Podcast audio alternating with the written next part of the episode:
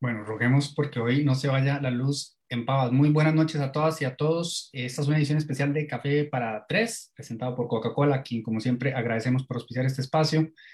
Y por supuesto, eh, inmensamente agradecidos con el doctor Daniel Salas Peraza, ministro de Salud, quien nos este, atenderá esta noche para contestar algunas de las preguntas eh, que con mayor frecuencia hemos recibido en delfino.cr por los distintos canales de comunicación que tenemos disponibles este, para la ciudadanía algunas, de las cuales, algunas sobre las cuales yo elaboré eh, desde, evidentemente, la, el limitado conocimiento que puedo ofrecer como comunicador el día de ayer. Entonces, eh, bueno, qué gran oportunidad y qué dicha tener hoy a una eh, autoridad en la materia para que nos ayude a llevar a buen puerto estas informaciones que por una u otra razón, pues han, han caído mucho en el campo de la especulación. Muy buenas noches, doctor. Gracias por acompañarnos.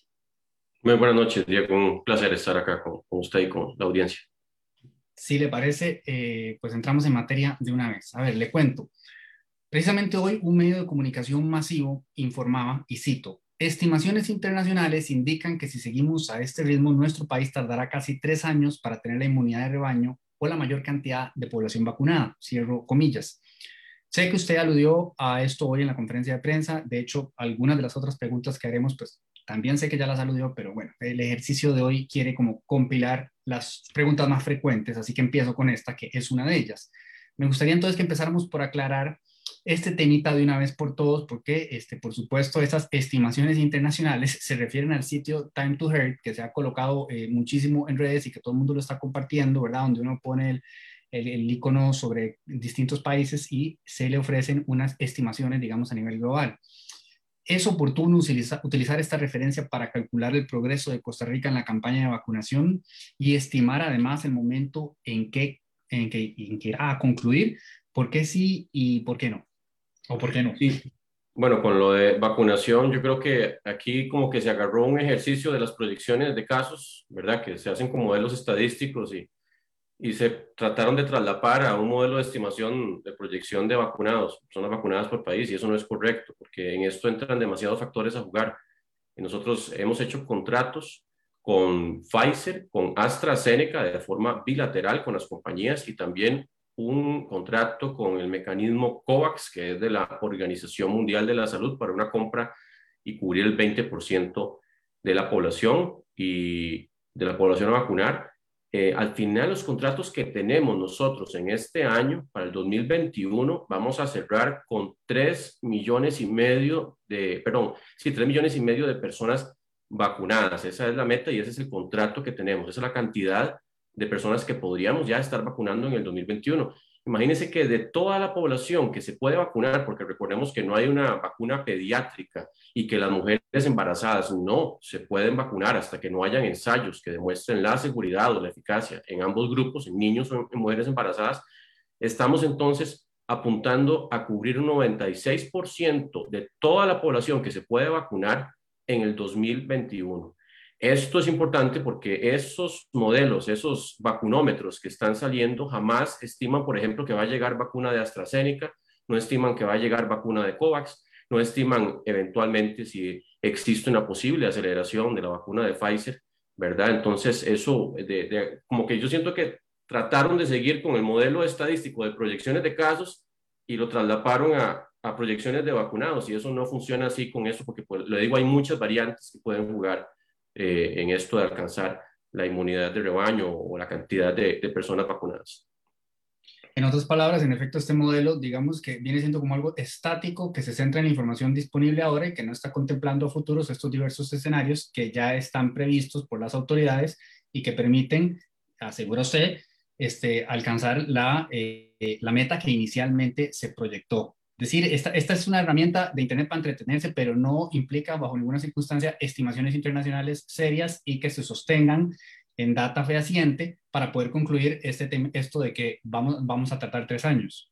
Sí, es más, me gustaría, no lo voy a hacer porque obviamente ni tenemos tiempo para eso, pero alguien podría al final de este año agarrar las proyecciones de vacunación y se van a dar cuenta que de, muchísimo van a fallar en muchísimos países por lo que les estoy diciendo, porque de, se comporta muy irregular. Esto no es algo estático, como usted dice, que, que es una tasa, ¿verdad? Y que ya se calcula con base en 15 días y eso ya se proyecta para, para el resto del, del, año, de los, dicen ellos, tres años, que eso no es correcto jamás, ¿verdad? Nosotros vamos a alcanzar 96% de la población que se puede vacunar en el 2021. Esa era la segunda pregunta, así que ya la tenemos por contestada. Eh, eso quiere decir que entonces al día de hoy el estimado de salud es el mismo que inicialmente se anunció y nada ha cambiado en ese sentido, ¿correcto? Así es, correcto. Y nosotros dijimos, fue muy claro, el mismo director de la OMS lo indicó, no todos los países van a tener posibilidad de vacunar en el 2021. Y los que van a poder vacunar, la mayoría van a tener que vacunar durante todo el 2021 para alcanzar justamente la inmunidad de rebaño, porque no hay suficiente vacuna. Y yo creo que de repente se nos olvidó y ya queremos que en, cuatro meses se vacune a todo el mundo, ¿verdad? Y pues claro, es una situación muy irregular. Estamos acostumbrados a campañas, cuando hacemos campañas de vacunación con influenza, con sarampión rubiola, que otras campañas se manejan mucho más rápido, en cuestión de dos, tres meses. Pero claro, son campañas planificadas donde ya hay mucha disponibilidad de vacuna. En este momento de todo ha sido, ¿verdad? A tras mano, surgen eh, nuevas cosas. Las vacunas estuvieron disponibles hasta hace poco y son vacunas que tienen que estar para todo el mundo, ¿verdad? Entonces también eso es importante tomar en cuenta. De acuerdo. En ese sentido, ¿podría darnos usted una valoración actual, este, digamos, al día de hoy, con respecto a la disponibilidad de vacunas presente y, próxima? Eh, el comportamiento de los proveedores, bueno, actualmente solo estamos con, ay Dios, siempre le digo mal, Pfizer.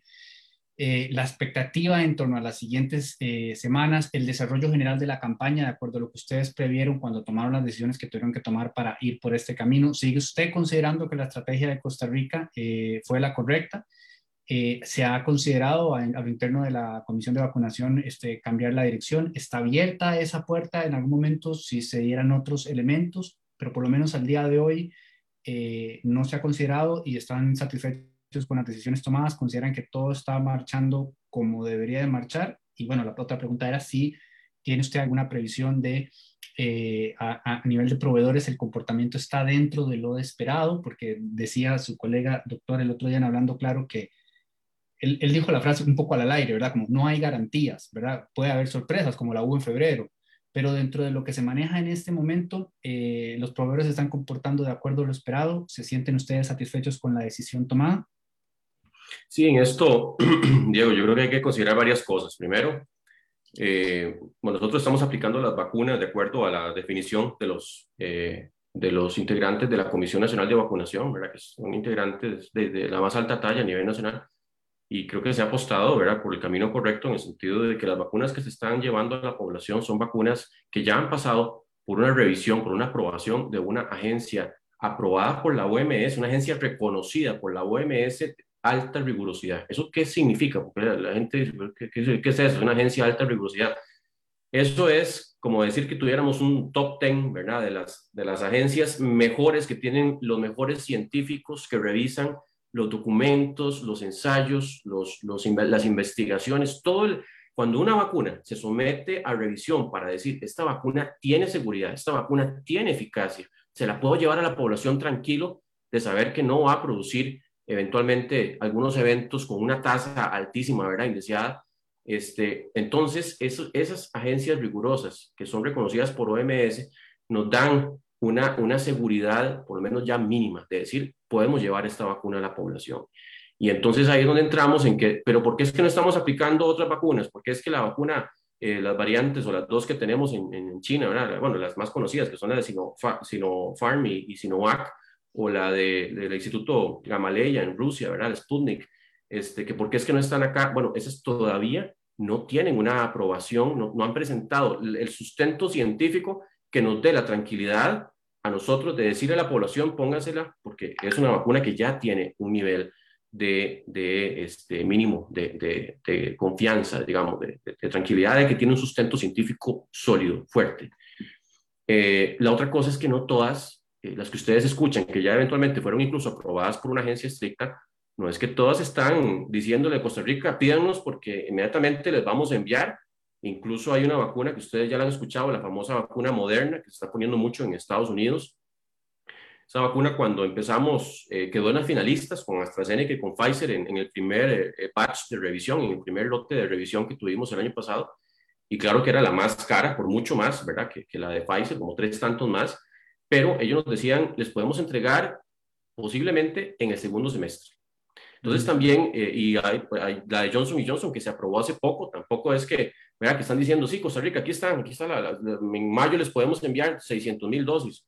Eh, yo creo que la gente también tiene que comprender que hay una carrera enorme en todo el mundo, ¿verdad? Por, por las vacunas. Y nosotros más bien nos movimos desde agosto aproximadamente de 2020, cuando ya vimos que estaban las vacunas en un ensayo fase 3 y que ya estaban las más, eh, ¿verdad? Prontas a, aprobarse. Entonces nos acercamos justamente a ver qué posibilidades había y, y claro que pues en ese momento había todavía no certezas, no, no había cosas que estaban tan claras, pero bueno, por lo menos pudimos asegurar esos contratos. Em, yo creo que el, panorama de es, es que vamos a seguir vacunando durante el 2021. O sea, como le digo, eh, el, lo que nos ha dicho, las, por, ejemplo, Pfizer es que va a entregar vacunas incluso hasta diciembre de 2021. Y ahí estaremos cubriendo la última parte de la población. Y, como le digo, yo, yo no, a veces pues eh, cuesta entender cuando hemos repetido y reiterado, y no solamente mi persona, sino las autoridades mundiales, que no hay vacuna para, para poder alcanzar la inmunidad de rebaño en la mayoría de los países, en poco tiempo, en pocos meses, este, y ahora de, de repente quieren, ¿verdad? Como que haya más vacuna, eh, ya lo ha dicho incluso el, el doctor Reed, ¿verdad? Nosotros tenemos de capacidad de, vacunar 200, eh, ¿verdad? Mil vacunas por, por, por semana o más, incluso 300 mil, podría ser en algún caso. Pero no, es, o sea, no hay suficiente vacuna para aplicar tanto, no hay suficiente vacuna como para poner en, en jornadas, eh, ¿verdad?, dobles y los sábados y domingos, no hay tanta vacuna para aplicarla en todo el país. Este, entonces, tenemos también que ejercer de, pues, la paciencia que también nos ha requerido esta, esta, esta pandemia, ¿verdad? Porque de, no, todos quisiéramos que, de que ya se acabe la pandemia, que ya logremos la vacunación, que ya no nos quitemos la mascarilla cuando vamos a lugares públicos, pero de, es un virus que involuntariamente a la humanidad la tiene, ¿verdad?, contra la espada y la pared, y ya hemos hablado de que en Costa Rica ya se han detectado variantes también de otros, de otras, eh, ¿verdad?, eh, países que, que, han alcanzado una capacidad de transmisión más fácil, entonces también, y, y algunos incluso más letal. Entonces también en eso tenemos que cuidarnos muchísimo, porque la inmunidad de rebaño, Diego, no la vamos a alcanzar hasta avanzado el segundo semestre. Ese 70% o más de la población que tenemos que vacunar no se va a alcanzar en este primer semestre. Eso va a ser en el segundo semestre y posiblemente sea más allá de mediados del segundo semestre. Gracias, doctor. A mí me queda claro que este, hubo una serie de circunstancias que determinaron el momento de la toma de decisiones a nivel de compra, contrato, estrategia de vacunación, disponibilidad, los que tenían las certificaciones que ustedes coincidieron que eran las que el país este, requería. Eh, y comprendo también la frustración, digamos, de parte de ustedes de que, de que lo han reiterado, me imagino que usted también puede entender, evidentemente, la ansiedad de la gente y que se ponen a ver Chile y, que se ponen a ver Uruguay. Entonces, quizás em, a mí me parece que es un poco, es que es poco productivo caer en esas comparaciones odiosas, ¿verdad? Que se ponen a ver en dónde sí, en dónde no. Siempre habrá diferencias, pero quizá ayude un poco que usted comparta, eh, si, si, maneja esta información, algunas de las diferencias que hay entre los planes de, de, de estos dos países, por ejemplo, eh, y el nuestro para ayudar a entender un poco eh, mejor por qué ellos van por un lado y nosotros vamos por el otro, porque usted sí ya me ha dicho y me ha corroborado la decisión que Costa Rica tomó en su momento, nosotros seguimos considerando que fuera prudente y además avanza de acuerdo a lo que teníamos planificado, que es lo que se podía prever en ese momento con la información disponible que existía y con los recursos disponibles que existía. Esa parte a mí me queda muy clara que usted, digamos, eh, la sostiene. Es decir, también sabemos que en la comisión están siempre revisando tendencias, por supuesto. No sabemos en qué momento aparece un país con una súper barata y masiva. Hay miles de escenarios. Yo sé que los están revisando, pero al día de hoy, las decisiones tomadas, usted considera que están evolucionando a satisfacción de acuerdo a lo que se tenía previsto. Sin embargo, también puede entender que la población de, se pone nerviosa y dice, bueno, ¿será que nos equivocamos? Ve a Chile, ve a Uruguay, Uruguay incluso siendo uno de los últimos que arrancó en Latinoamérica. ¿Usted maneja un poco de información de qué diferencias hay entre los planes nuestros y los de ellos, eh, doctor? Sí, hay países que han abierto eh, la puerta, por ejemplo, a aplicar vacunas que, como le indicaba Diego, no tienen la autorización de una agencia estricta. Y, yo en eso, o sea, llevarle a la población vacunas que yo no tengo, una revisión por expertos que me digan, esta vacuna es segura, esta vacuna es eficaz, eh, eso es un, un, asunto que es muy delicado. Después, más bien, hay una alta tasa de eventos adversos o, eficacias vacunales muy bajas porque no hay esa revisión de pares, esa revisión de, expertos. Y entonces más bien reclaman y dicen, pero ¿por qué entonces se vacunó eh, a un 30% de la población con esa vacuna si no había evidencia científica que sustentara y ahora resulta que no se están inmunizando como tiene que ser, hay una alta tasa, altísima tasa de eventos adversos, entonces ahí se vuelca hacia el otro lado, ¿verdad?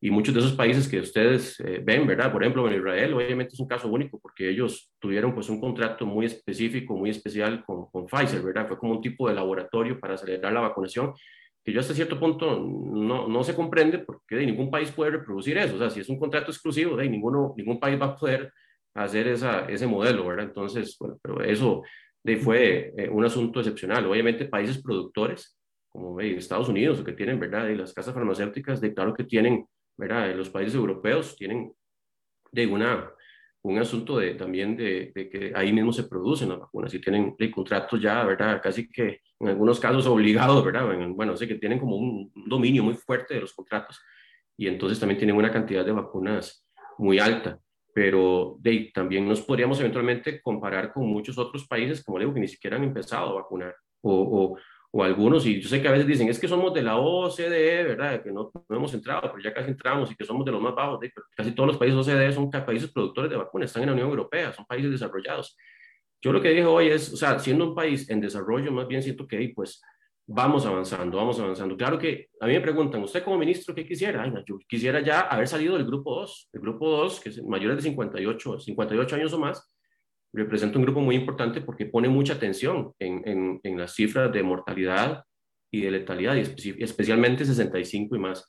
Pero bueno, es, esa es justamente por eso la decisión en este momento que vemos que empiezan a incrementarse los casos de no reservar las tres semanas de vacuna, que eso garantizaba que se pudiera completar el esquema. El esquema completo es la situación ideal, es la situación donde yo estoy más tranquilo de que la persona eh, ya tiene una posibilidad altísima de que quedó correctamente inmunizada. No es una garantía, pero sí es una posibilidad muy alta, 95 o más.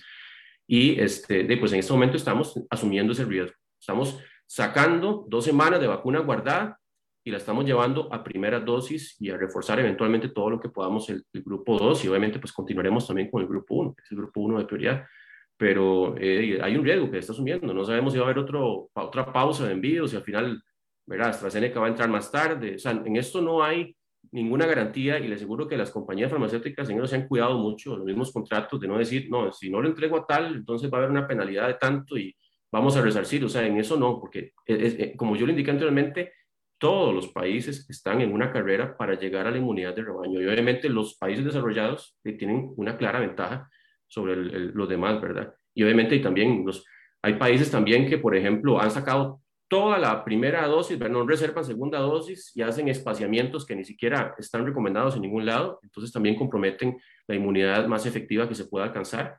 Otros, por ejemplo, han decidido, de la gente que tiene COVID no se le vacuna, ¿verdad? Eso no está tampoco en las instrucciones que nos dan de la vacuna. Eh, y también todo eso va a, acelera un poco más, ¿verdad? La vacunación. Pero nosotros creo que en este momento estamos justamente poniendo nuestra meta en acelerar, alcanzar el grupo 2 mucho más rápido, posiblemente sea en mayo, ¿verdad? Que antes pensábamos que iba a ser en junio, como íbamos el mismo, pero ahora vamos a ganar posiblemente un mes.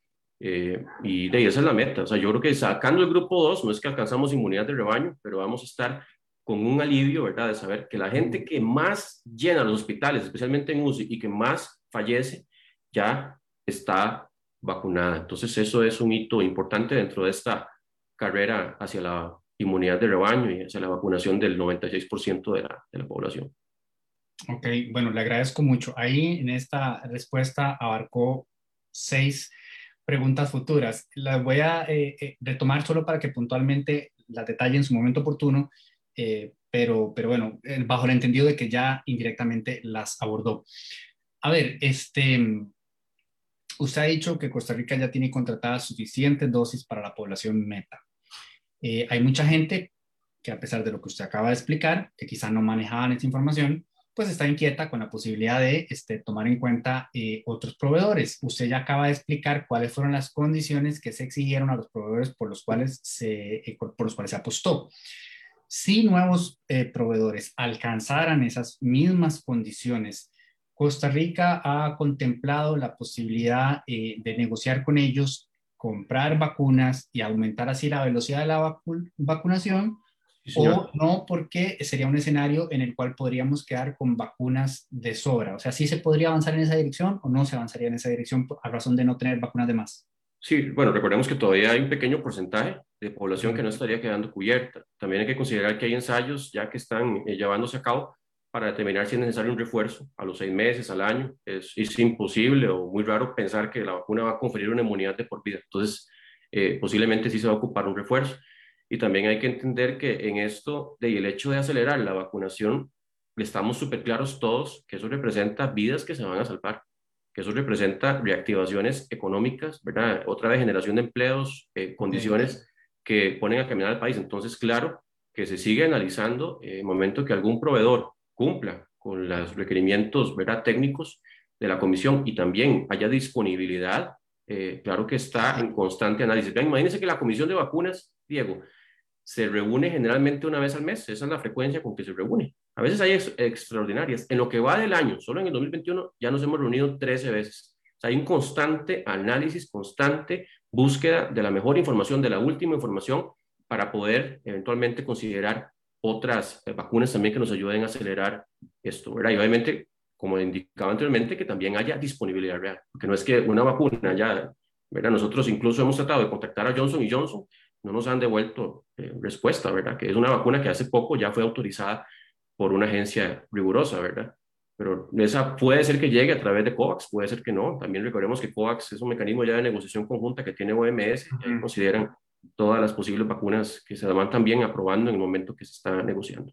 Perdón, esa era otra pregunta que me habían enviado precisamente. Si tenemos este, noción, certeza idea de si COVAX, eh, en el caso de Costa Rica, apostará por Pfizer o por AstraZeneca o Moderna o Johnson Johnson, no se sabe, estamos a la espera, ellos definen cómo funciona eso, doctor. Sí, no, en ese caso, este, eh, COVAX hace, como decir, eso es parecido a lo que ya tenemos que se llama el, fondo rotatorio de vacunas.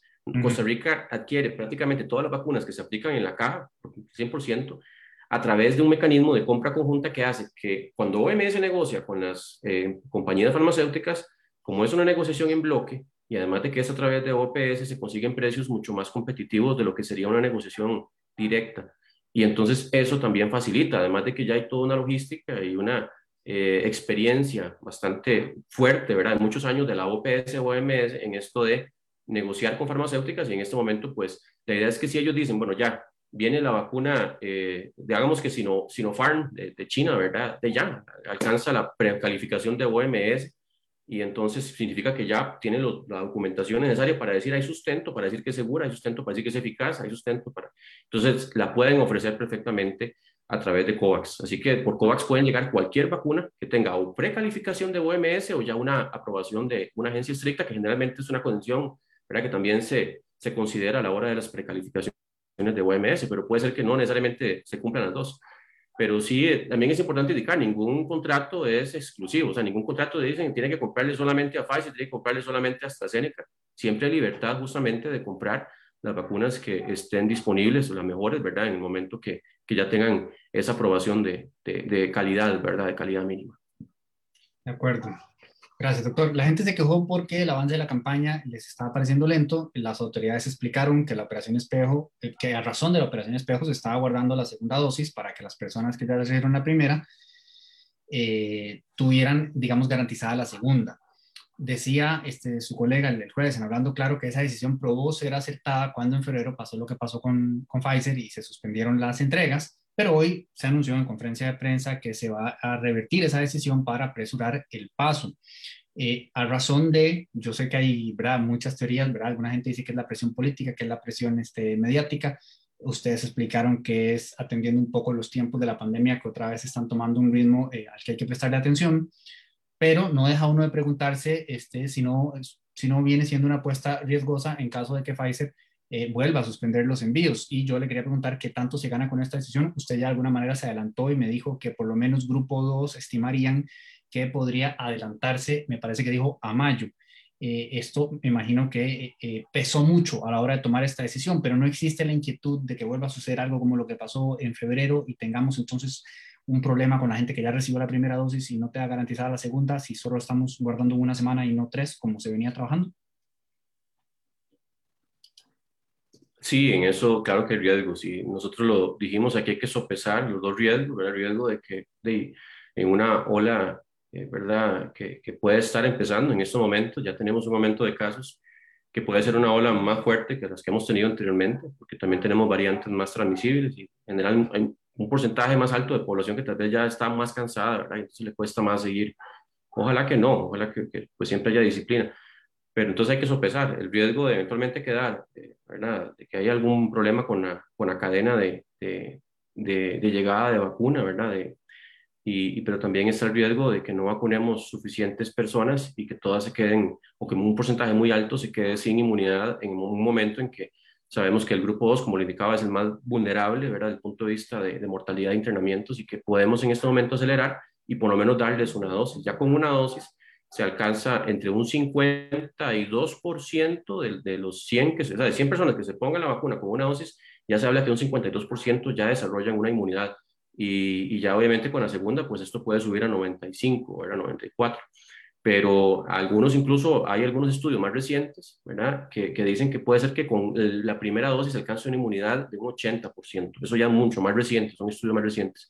Y en eso le aseguro que van a seguir saliendo resultados y cosas que también seguimos valorando, ¿verdad? Pero entonces, imagínense usted de que si esto fuera, ¿verdad? Estamos hablando entre un 50 y un 80, vacunar a mucho más gente que seguir vacunando más poquita gente en medio de una eventual ola y que eso vaya a representar más fallecimientos, más internamientos y recordemos que cuando se desborda el sistema de salud, no solamente se muere la gente de COVID, se muere toda la gente que tiene un accidente de tránsito, que tiene un, asunto violento, que tiene un, infarto y que ocupaba una UCI, ¿verdad? Y que no se la pudieron dar, eh, o sea, todas las otras causas, cuando ya hay reborde o rebasamiento del sistema, empieza a aumentar la mortalidad, no solamente por COVID, que se mueran en las casas, es que también se mueren por otras causas.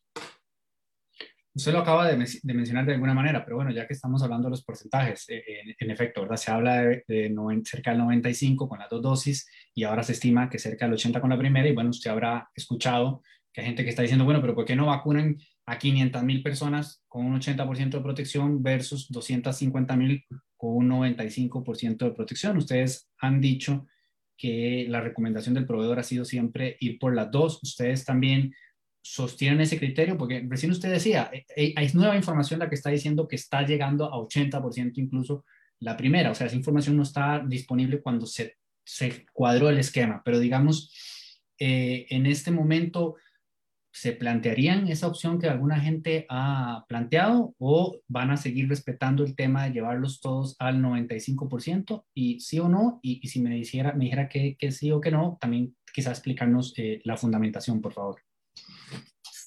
Sí, es que en, eso, eh, por ejemplo, eso que yo le digo, del 80% es un estudio reciente, todavía, por ejemplo, no ha sido ampliamente validado. Sé que se están llevando otros estudios. Cuando en, en la ciencia, cuando tenemos consistencia, que significa varios estudios que me están arrojando resultados parecidos, y obviamente cuando eso ocurre, ya incluso la misma Pfizer podría ellos mismos reconocer ese nuevo porcentaje con primera dosis, eso ya es diferente, pero ahora lo que hay es una posibilidad de que eventualmente puede ser que sea más de 52 y que hay un estudio que arroja que puede llegar hasta un 80%, pero todavía no es información sólida suficiente como para ya estar más tranquilos de que ese es el porcentaje que se alcanza. Una que recibimos todos los días y que es, bueno, simpática, pero nadie mejor que usted para explicarla. ¿Por qué no han autorizado el sector privado para vender y aplicar la vacuna? Sí, porque no, no han llegado todavía las vacunas al sector privado. Hay, gente que dice que es que van a Estados Unidos y que ahí van a la farmacia y, se la aplican. No hay que pagar. En Estados Unidos, recordemos, no tienen un sistema de salud como el que tenemos nosotros. Entonces ahí tienen que, por fuerza, usar las farmacias privadas porque no tienen suficientes EVAIS, o sea, no tienen EVAIS, no tienen el equivalente al EVAIS en todo el país. Entonces ahí, de lo que hace el gobierno es que la pone en las farmacias privadas para que llegue la gente de las listas, ¿verdad? Que dicen, bueno, ahora ya le vaya, la gente de 60 y más, vayan a las farmacias privadas, pero son las vacunas que pone el gobierno. En este momento no hay ningún país que esté poniendo la vacuna para venta en el sector privado. Si eso llega a ocurrir, si ya las, porque las mismas compañías, por el asunto de la equidad, de que reciban la vacuna los que más la necesitan, porque si lo liberan a venta, eh, obviamente no la va a recibir la gente que más la necesita. La gente, la gente que puede comprarla es la que la va a recibir y no necesariamente la que más la necesita. Entonces, las mismas compañías han decidido, al menos en este primer semestre, manejar sus eh, ¿verdad? contratos directamente con los gobiernos. ¿Para qué? Porque los gobiernos, claro que van a aplicar los criterios de priorización, ¿verdad? De, vacunar a la gente que más eh, está en condición de vulnerabilidad por factores de riesgo. Entonces, eso es, eso es claro. O sea, yo, pues, en el momento que venga aquí, que ya haya un asunto legal, ¿verdad? Con todo el registro y que digan, doctor Sala, el Ministerio de Salud, ya está la vacuna de AstraZeneca o la de Pfizer disponible para que se pueda adquirir en el sector privado, les aseguro que haremos todo lo más expedito posible para que se pueda también adquirir en el sector privado, porque al final todo eso también suma la inmunidad de rebaño. Pero no es un asunto de falta de voluntad de Costa Rica y de ningún país. la vacuna no se está vendiendo a menos de forma legal. Puede ser que hayan ventas ilegales en algún lado, pero de forma legal no hay país que le esté poniendo en las farmacias privadas. Dos minutos, ojalá se viralicen mucho. La siguiente es eh, muy particular. Em, el demógrafo Luis Rosero dijo hoy en Telenoticias que existe un rezago en el operativo espejo, pues no se han incrementado las semanas de primera dosis a medida que han entrado más vacunas. Además dijo que dejaron de aplicarse en estas semanas. Le voy a citar la frase exacta de él. En estas tres semanas, empezando con la anterior y terminando con la Semana Santa, en que en esencia se ha dejado de poner la primera dosis, se quedaron sin vacunar 150 mil adultos mayores. Cierro comillas, esa es la frase de él. Esto se ha viralizado por grupos de WhatsApp e incluso, me voy a reservar el nombre por un tema de respeto, pero he estado eh, eh, conversando con un expresidente de la República que, que me asegura que es así y que se han suspendido las primeras dosis inclusive para el segundo grupo prioritario en diversos cantones donde él mismo corroboró.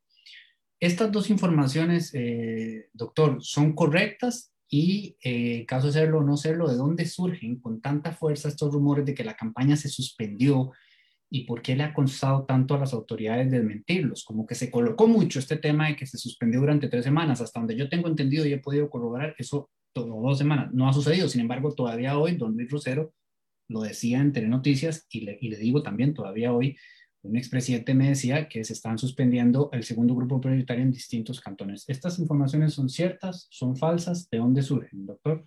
Lo correcto, Diego, es que nosotros, y eso tal vez no se comunicó desde un inicio, eh, se vacunan con primera dosis, ¿verdad? Un grupo, y, el, y después hay que vacunar con segunda dosis a ese mismo grupo. Entonces llega un momento en que, claro, pues eh, desde un inicio la planificación se tenía que aumentar la vacuna de segunda dosis ¿verdad? En, algunas semanas para lograr alcanzar los esquemas completos. Lo que pasa es que también aquí, bueno, hay que comprender que también hubo un, un asunto de desequilibrio muy fuerte con esto, con las casi cuatro semanas que no tuvimos vacuna de Pfizer, de con la que teníamos, básicamente estuvimos vacunando segundo grupo, ahora que llegó, entonces empezamos a vacunar fuertemente primer grupo, pero ahora, claro, hey, tenemos que completar los esquemas, entonces también se tiene que aplicar un poco más de segundo grupo. Lo que estamos tratando es de que se llegue a un nivel en donde casi que vayamos aplicando parejo 50 eh, primeras dosis por ciento, 50 por ciento y 50 por ciento segunda dosis. Pero en este momento todo lo que hemos tratado de hacer es justamente para honrar el, el esquema completo y que claro, eso está ocurriendo desde un inicio. Lo que pasa es que tal vez ahora, como llegó Semana Santa y tocó aplicar más segundas dosis, porque no es que no se están aplicando primeras, claro que al final la, se desaceleró la aplicación de primera, pero es para poder cubrir las segundas y que la gente no se quede con el esquema incompleto, pero en realidad esto se ha venido manejando de esa forma, pero como indicaba, lo que estamos buscando bien ahora es que logremos un equilibrio, un punto en donde sigamos vacunando siempre primeras dosis en la misma intensidad y segundas dosis en la misma intensidad. Eso sería lo ideal y creo que a eso estamos tratando de apuntar. Ok, y no es entonces que se haya tomado la decisión de suspender vacunación del segundo grupo de prioridad en estas semanas en ningún lugar del país. Sí, no, o sea, pues en algunos lados sí se tuvo que concentrar mucho más en segunda dosis. Entonces, nivelando, ¿verdad? Porque si, no hacemos eso, ¿qué es lo que pasa? entonces se pasa el tiempo para poder aplicar la segunda dosis y entonces sí se queda el esquema incompleto. Si seguimos vacunando primeras, primeras, primeras, pero lo que está buscando en este momento es tratar de llegar a ese equilibrio. Entonces, que no se sienta que de repente de ahí sí se disminuyó la vacunación de primeras dosis y se aumentó la de segundas. Lo que vamos a tratar de buscar, yo creo que es una verdad, las cosas que nos hemos planteado de buscar ese equilibrio para que no se sienta ese como ese, ¿verdad? Ese, golpe que de repente dicen, si se desaceleró la aplicación de primeras dosis, pero es para poder completar los esquemas. Eh, un al aire rápidamente, ¿usted no tiene noticia de que haya habido complicaciones con segunda dosis en términos de lograr contactar a la gente? Es decir, en términos generales, habrá excepciones, pero en términos generales ha caminado de acuerdo a lo esperado esa segunda cita para poder dar la, segunda vacuna sin mayor contratiempo, porque a veces los reportes de la caja, eh, ¿verdad? Los números como que a nosotros nos, nos, cuesta que cierren, a veces como que hay más de segunda, como más de primera, entonces no sé si eso remite a que hay gente que se está esperando más de, las, de los días correspondientes, si es algo muy frecuente o si no lo es. No, como en todo caso, y claro que habrá gente que tal vez es, la llaman y no, es, no atendió, ¿verdad? Pero yo creo que son los casos minoritarios. Aquí hemos visto una excelente respuesta. Yo creo que hay muy buena expectativa, más bien de la población, de recibir la vacuna. E incluso, eh, eh, obviamente, pues son asuntos casuísticos que no puedo generalizar, pero yo he escuchado ya varias personas que en un inicio decían, no, yo no me vacuno, y ahora más bien están esperando que les llegue el turno, ¿verdad? Eh, y sabemos que pues al final esas dos dosis es la que sellan o la que le da ese, no la garantía, pero sí sellan una altísima probabilidad de quedar inmunizado. Entonces, yo creo que en eso, sí, claro que van a haber casos, Diego, de que gente eh, costó encontrarlos para la segunda o, del todo no aparecieron, pero son poquitos. Tal vez no tengo el porcentaje acá, pero yo siento que la, bueno, lo que hemos visto en números es que la mayoría de la población sí está respondiendo aplicándose el esquema completo. De acuerdo, gracias, doctor. Eh, en torno a la vacuna de AstraZeneca, eh, Seneca, se generó una nueva polémica por el tema de los coágulos. ¿Podría aclarar con propiedad el alcance de la situación? ¿Deben preocuparse los costarricenses? ¿Qué tan segura es esta eh, vacuna, doctor? Sí, la de AstraZeneca, recordemos también, ya eh, pasó por un examen riguroso, ¿verdad? De una agencia estricta en donde revisaron todos los ensayos que se hicieron. Recordemos que para sacar una vacuna no es que yo la la hice en el laboratorio, ¿verdad? Y, ya la apliqué en 10 personas y la, llevo a una agencia estricta, ¿no? Hay, un montón de fases que tienen que pasarse, ¿verdad? Que, al final las han tratado y las han logrado manejar de una forma más ágil, ¿verdad? Más rápida, pero siempre son rigurosas. O sea, no es que porque, porque mucha gente dice que la vacuna ahí sí se aprobó en menos de un año y entonces ya no, no, es una vacuna cuidadosa, ¿verdad? Las vacunas que están saliendo no son, no, o sea, hay fases que tienen que vencerse y todo el respaldo documental para decir se, se venció esta fase o ya se superó esta fase de investigación con resultados satisfactorios. Entonces, eh, ya la OMS lo dijo, el, el, dentro de los eventos eh, cardiovasculares que se presentan a nivel mundial, los coágulos sanguíneos son el tercero más frecuente. Y claro que cuando usted empieza a, aplicar una vacuna en, todo el mundo, ¿verdad? De forma masiva, hay asuntos que son casualidades. O sea, usted al final iba a tener ese coágulo con vacuna, sin vacuna, porque se tomó un, acetaminofén, porque se tomó una cerveza, entonces ya la gente va a decir, no, fue por la cerveza, no, fue por el acetaminofén, no, fue por la vacuna. En eso se presenta mucho el asunto de la casualidad. Fue una casualidad, no causalidad, que eso es justamente el asunto que sería más grave. En todo caso, el asunto pues sigue en investigación. Hay informes preliminares que dicen, no, no hay una relación causal, ¿verdad?, con, con de, los coágulos con la vacuna, pero creo que de forma pues precautoria, algunos países suspendieron, ya han reanudado, pero esto de que ocurran, de claro, imagínense, Diego, que se vacunen 50 mil personas por semana.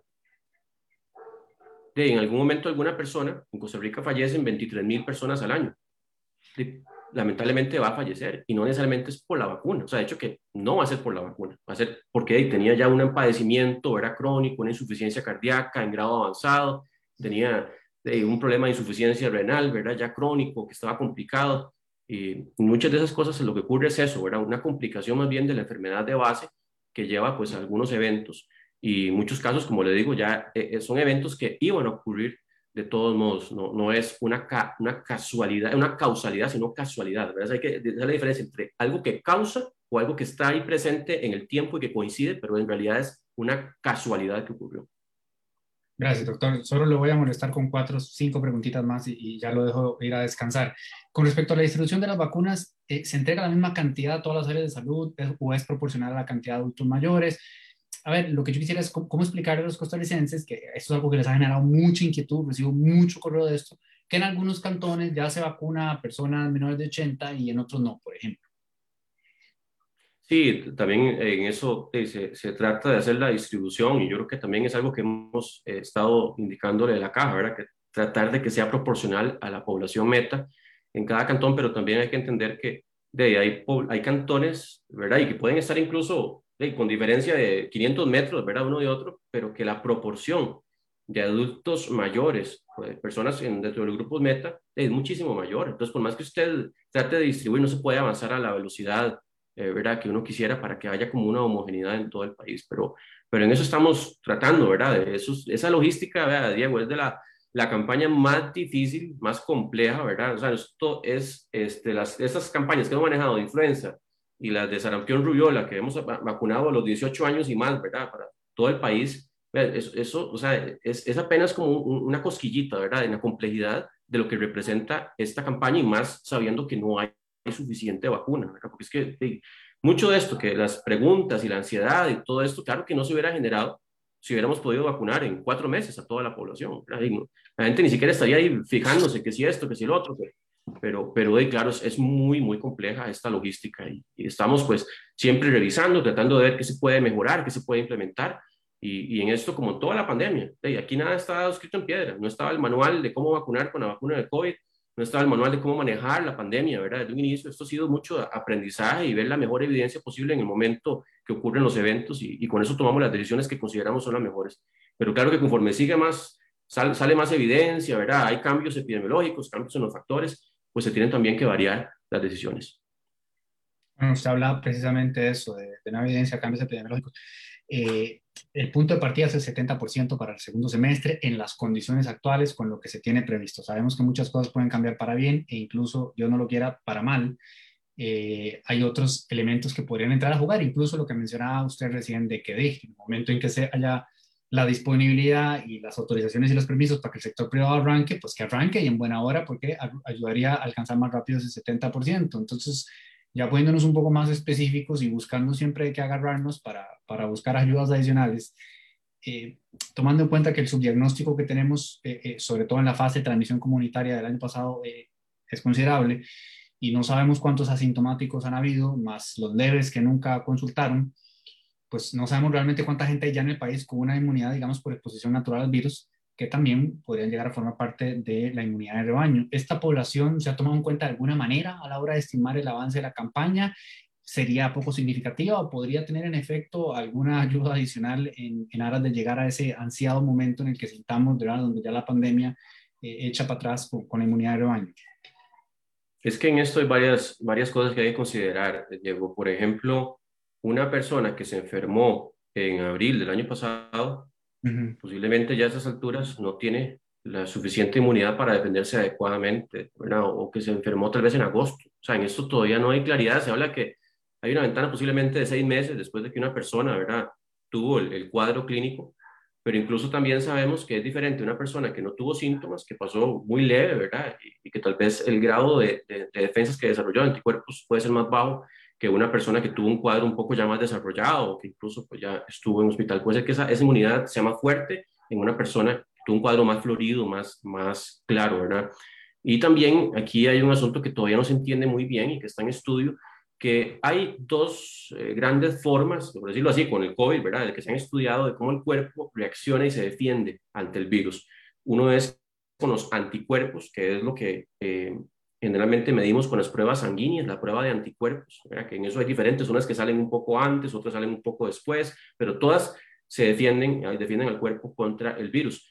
Pero hay otra inmunidad que no se puede medir tan fácilmente, no hay, no hay exámenes eh, así como ¿verdad? que podamos adquirir para medirla fácilmente, que es una inmunidad que se llama celular, que es por los linfocitos, son unas células también de defensa que tenemos, los linfocitos T o las células T, conocidas también, y que entonces todavía parece que esa inmunidad puede ser que dure más tiempo, pero en esto hay muchas cosas que todavía se desconocen. De hecho, que parte de, de, esto hay un estudio que se está desarrollando en Costa Rica que se llama Respira, que busca justamente responder muchas de esas preguntas. Yo sé que puede haber que otros países ya estén haciendo estudios similares, pero esa parte inmunológica, la respuesta inmunológica, las curvas, la, cómo juega la, la, inmunidad celular versus la inmunidad de anticuerpos y, y todo eso, todavía hay muchas eh, interrogantes. Entonces, como que decir que ya estamos tranquilos de que la gente que se enfermó ya la podemos acumular dentro de la inmunidad de, de, rebaño, ¿verdad? De la inmunidad colectiva no es así tan fácil, ¿verdad? Entonces, no, es mejor no jugársela y vacunar y puede ser, puede ser que incluso de salga un estudio posterior que diga si ocupa un refuerzo. O sea, los, los que se vacunaron ya en enero, en febrero, resulta que van a ocupar un refuerzo de, no sabemos, en agosto, en septiembre, todavía eso está por, por estudiarse. Es que en esto todavía hay muchas interrogantes. Y yo sé que todos quisiéramos tener como todo bien claro, bien establecido, ¿verdad? No hay desvíos, no hay cosas, pero en esto lamentablemente es un virus que estamos estudiando todavía y que hay muchas cosas que todavía no conocemos, aunque claro que hemos avanzado muchísimo desde marzo del año pasado, ¿verdad? Cuando tuvimos el, primer caso. Gracias, doctor. Tres muy puntuales para, para, terminar. Con respecto a la subida actual en la ola de casos, eh, ¿se maneja alguna tesis eh, a nivel de autoridades, relación con la tendencia mundial que se ha visto en otros países, levantamiento de la restricción vehicular, regreso a clases. ¿Se tiene alguna idea Eh, no sé, inclusive si la población está eh, desacatando un poco más las medidas de cuidado. ¿Se maneja alguna tesis de por dónde podría estar pasando? Incluso si es un tema de, del clima, si ya eso está empezando a influir o, todavía estamos como tratando de entender qué está pasando. Sí, yo, yo considero, y pues claro que en esto tampoco hay como una certeza, ¿verdad? Que yo le diga, los factores que están propiciando esto son este y este y este con un grado de certeza del 95%. Eso no, no le puedo decir. Uno, eh, lo que sí es claro es que hay variantes del virus. Ustedes ya han escuchado la variante de Sudáfrica, la del el Reino Unido, que son más transmisibles, hacen que la enfermedad, eh, si antes usted con, ¿verdad? con, eventualmente no se lavó las manos y estuvo en contacto por ahí con alguien con, con el COVID, y no se infectó, con esas variantes sí se hubiera infectado, ¿verdad? Entonces, eh, hay, que ser más rigurosos en este momento, porque esas variantes ya están circulando en nuestro país. Algunas variantes también que se han encontrado en Estados Unidos, en, California, creo, que también tienen unas variantes genéticas que las hacen más transmisibles. Entonces, ya esas variantes están circulando en nuestro país. Claro que no podemos decir qué porcentaje, porque la vigilancia, la secuencia del virus, cuando hacemos esa, secuencia genómica, que es determinar toda la cadena, ¿verdad?, de, de los de los, de, digamos, de, de los componentes del, del, ARN del virus, para no poner aquí en términos más, más complejos, este, no lo hacemos jamás en toda la población, eso no se puede en ninguna parte del mundo. Lo que hacemos es un muestreo, algunas muestras de algunos casos interesantes, de puntos estratégicos, y los mandamos a la incidencia, y ahí se hace esa secuenciación genética. Y entonces resulta que ya esas variantes, la de Brasil todavía no la hemos encontrado, pero no significa que no esté circulando ya en nuestro país, y son, y son variantes más transmisibles. Entonces, ese es el, el temor que tenemos de esta eventual ola que puede presentarse con variantes diferentes que no teníamos antes, que son más transmisibles, que en algunos casos pueden ser más agresivas también. Y entonces eso yo creo que está jugando ya un papel, ¿verdad? Desde ya, en este momento está jugando un papel. La otra que yo creo que es muy importante y que pues espero que tratemos de revertirlo un poco es que también pues eh, de, la gente ya está muy cansada, ¿verdad? Obviamente de vivir en pandemia. Entonces ya a veces hay como un poquito más de descuidos o me voy a permitir romper la burbuja social. La verdad es que ya no importa. Y eso, eso puede ser una trampa, eh, o va a ser una trampa mortal en muchos casos, ¿verdad? Entonces yo creo que también tenemos que tratar siempre de insistir, ah, lo hemos dicho, eso es un asunto, es, es, una, es una batalla contra ese virus que la ganamos entre todos. Y yo lo dije hoy, eh, hay gente que critica eh, la gestión, ¿verdad?, del ministerio y todo, pero también hay gente que agradece. Y cuando a veces yo me topo a alguien y me dice, gracias, doctor, por el trabajo tan grande, yo le digo, ah, gracias a ustedes, porque esto lo hemos sacado como país. Si ustedes no se comportan, no, no tienen la disciplina, ¿no? Tratan de no romper burbujas, ¿verdad? Que cuiden todo eso, esas cosas. Esto de, se hubiera complicado hace rato, ¿verdad? Pero en estos momentos es, hay cierto ya, ¿verdad? Como cansancio obviamente también el asunto económico, y porque no tenemos jamás el margen que también era corto desde el año pasado, ¿verdad? Sigue siendo más corto en estos momentos. Entonces también hay que entender que no podemos, o sea, sí se pueden tomar medidas de contención más fuertes, ¿verdad? Pero, pero eventualmente se pueden hacer. Si tenemos ya un asunto incremental fuerte, pero claro que ya no tenemos el mismo margen de antes. O sea, la gente ya, ¿verdad? Ustedes vieron de las cosas que han estado pasando en el mundo, ¿verdad? A nivel social, todo eso es complicado, pero claro que de, si en algún momento se complica también la situación epidemiológica, pues tendremos que tomar algunas reversiones, ¿verdad? En restricción vehicular y, y en algunas eh, cierres tal vez, ¿verdad? Selectivos ahí para lograr que no haya tanta transmisión, pero, pero es complicado. O sea, yo creo que, pues, qué momento de la pandemia no ha sido difícil, pero yo creo que en esto, en lugar de simplificarse, que uno diga, ya vamos, ¿verdad? Como más cosas más simplificadas, eh, cada, cada momento representa su reto y tiene sus factores complicados de manejar. Gracias, doctor. Ahí también abarcó una, que era el tema de si, si, si fuese necesario tomar medidas, si las tomarían. Eh, las dos finales. Viera usted que uno de los sectores que más apasionadamente me ha escrito y y bueno, primero agradezco siempre la, confianza de la ciudadanía. Eh, mucha gente de muchos lugares nos escribe, pero uno de los más apasionados ha sido el sector eh, privado de salud, todavía el día de hoy, este, con mucha eh, indisposición. Yo quisiera invitarlo a, a, enviarles un mensaje, le voy a leer rápidamente este de hoy. Para los que trabajamos en medicina privada, lo que se nos ha comunicado es que los colegios profesionales se encargan de hacernos llegar un formulario para llenarlo con nuestros datos. Luego ellos los lunes deben enviarlo a la lista al Ministerio de Salud y a la caja Ahí se supone que depuran o organizan la lista según el área de adscripción en lugar de residencia. Esto ha sido un tema porque las listas están mal, pero en todo caso, inicialmente era por lugar de inscripción en lugar de trabajo, luego no, luego sí, que a través de los colegios profesionales, luego que los colegios profesionales, pero por lugar de residencia, luego que los iban a mandar a salir de salud, pero ahí no nos vacunan y por último los hospitales. Esto sigue como por tres párrafos donde termina por decir que Hemos puesto recursos de amparo, medidas cautelares, el colegio se reúne con el viceministro de Salud, con el agente médico de la caja, cartas van, cartas vienen y todo sigue igual. Eh, yo he tratado de, bueno, no puedo ni imaginar la presión que usted tiene, este, doctor. Pero a ver, yo trato de empatizar con cada persona que me escribe y tratar de ser de servicio y de utilidad tanto como puedo y, de acompañamiento. ¿Qué, qué, ¿Qué mensaje le podríamos enviar a esta población particular de la gente del sector privado de salud que ha estado tan inquieta y que manifiesta que todavía hasta el día de hoy la situación de ellos ha sido un poco caótica y no se ha logrado acomodar? Sí, en eso eh, nosotros hicimos una subdivisión del grupo 1 hace ya bastante tiempo, al principio no estaba, pero vimos que era importante hacerla porque hay, dentro del grupo 1 hay toda gente que es de más prioridad, que son los que están trabajando casi que directamente, ¿verdad? De una forma más frecuente, ya con pacientes, este, ¿verdad? Eh, infectados con COVID o, potencialmente. Yo sé que en esto, pues cualquier médico puede entrar en contacto con un paciente, igual como lo puede hacer cualquier otra persona.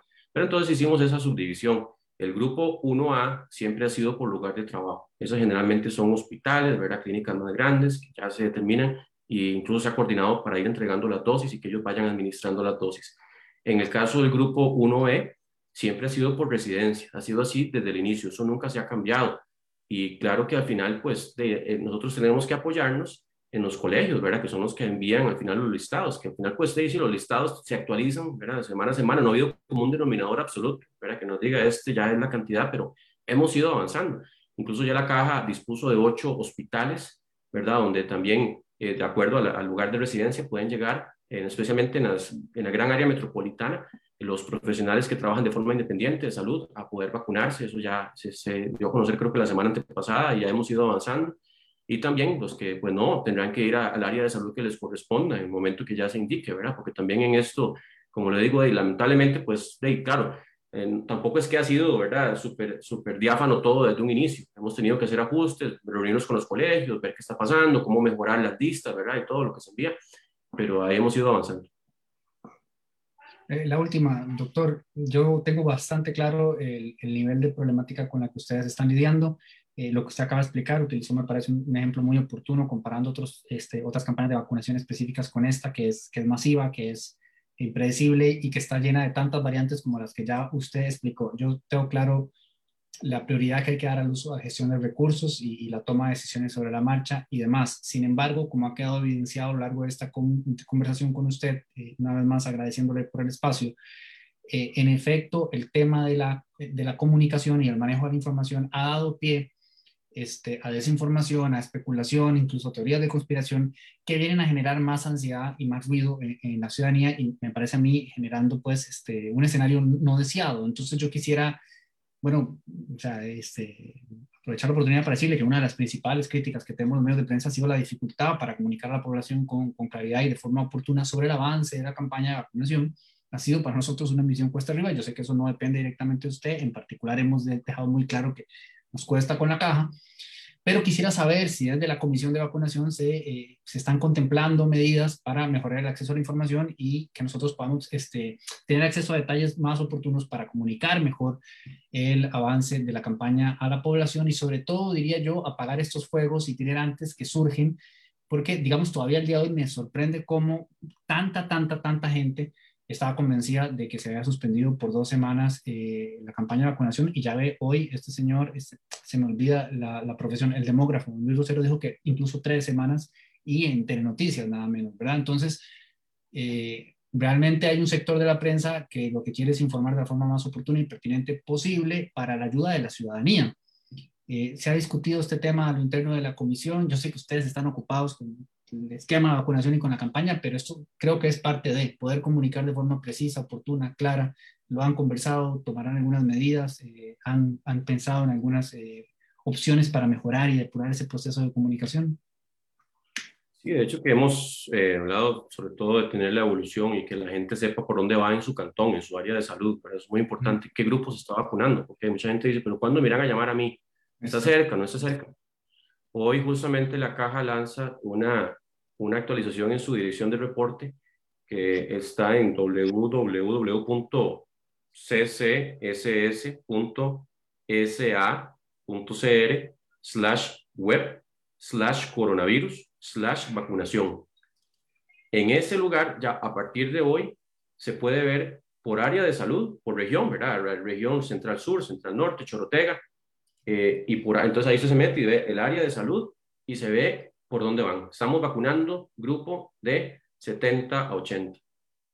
Este, creo que eso pues ya es un aliciente, ¿verdad? En cambio, y está en la página web de ellos, ¿verdad? En ese, en ese, en esa dirección. Y yo creo que eso le va a ayudar mucho a la gente también de ya saber, bueno, ya van avanzando, verá cómo va el asunto, ya me va a tocar a mí, todavía tengo que esperar un poco más. Este, pero estamos claros que tenemos que trabajar mucho en la parte comunicativa, ¿verdad? De tener una mejor eh, comunicación de todo lo que está pasando.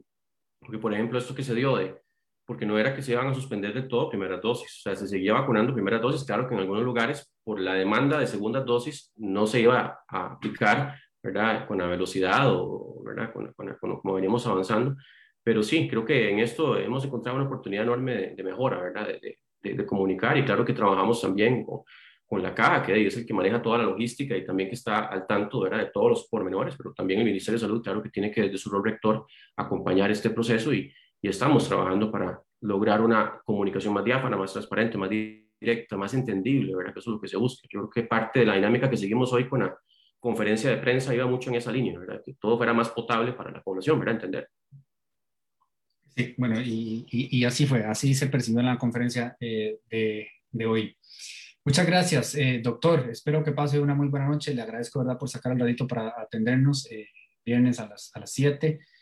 Y nada, ojalá esto marche de la mejor manera y, en la medida del posible nosotros también este, pues en la disposición de colaborar para mantener tan bien informada como se pueda a la población. Espero que pase muy, muy buenas noches. Gracias, eh, doctor. Igualmente, y yo quisiera tal vez, Diego, si me permite, lo último, decirle a la población que yo sé que hay mucha gente que está ansiosa y deseosa y está, pero que bueno, eh, es capaz de dejar todo votado para cuando le llaman a vacunarse, pero siempre hacemos el llamado a que nos vacunemos todo lo que los, los que les va correspondiendo, que acudan a la cita, que se vacunen, ¿verdad? Porque al final lo que mola, tanto, eh, tanto que extrañamos, ¿verdad? Una normalidad eh, pre-COVID, antes del COVID, y esa normalidad es muy difícil alcanzarlo otra vez si no es a través de la, de la vacunación, ¿verdad? a través de que nos vacunemos en escudo. Es una protección que es como un escudo que estamos haciendo todos ¿verdad? contra el virus, pero si entre ahí más gente no se vacune, ese escudo va a ser más débil y pueden haber eh, resurgimientos, ¿verdad? brotes o, o, cosas que, de que, que, hacen que entonces la pandemia del todo no, no podemos como sobrepasarla, ¿verdad? Entonces yo creo que en eso es importante entender esa construcción de esa inmunidad colectiva. Si yo me protejo, si usted se protege, si el otro se protege, estamos haciendo ahí una, como un escudo de fuerza, ¿verdad? Contra el virus. Porque entonces no dejamos espacios para que el, virus se meta. Entonces también es muy importante que la gente se cuide siempre, sabiendo que la vacuna va a avanzar, pero todavía la exposición al virus está y, y mucha gente, la mayoría, no tiene las defensas necesarias. Entonces, cuidarse mucho, especialmente ahora en Semana Santa, eh, no romper burbujas. Este, si va a tomarse un tecito con alguien, eh, vea, y no es de la burbuja, o en, un, en, un, lugar uno y en un lugar otro, eso, eso es importante. Yo creo que eso, como digo, con variantes nuevas que son más agresivas, tenemos que tener mucho cuidado porque esto puede descompensarse y esperemos que no ocurra, pero no hemos pasado esa, esa posibilidad de la, de la curva exponencial que no quisiéramos que ocurra. Entre líneas, lo que usted está diciendo es, ocupo que se cuiden por lo, en Semana Santa y por favor no rompan los, este, las burbujas sociales. Eh, sí, y hasta que alcancemos inmunidad de rebaño, hay que seguir, bueno, pero Semana Santa es como una oportunidad, ¿verdad? De, de, mucho esparcimiento y que hay muchas tentaciones eventualmente de romper burbujas, entonces hay que tener mucho cuidado. Gracias, doctor. Que pase muy buenas noches. Gracias también a todas y a todos por acompañarnos. Este, nos vemos en Café para Tres el próximo jueves a las 8 de la noche. Que estén todos y todas muy, muy bien. Gracias.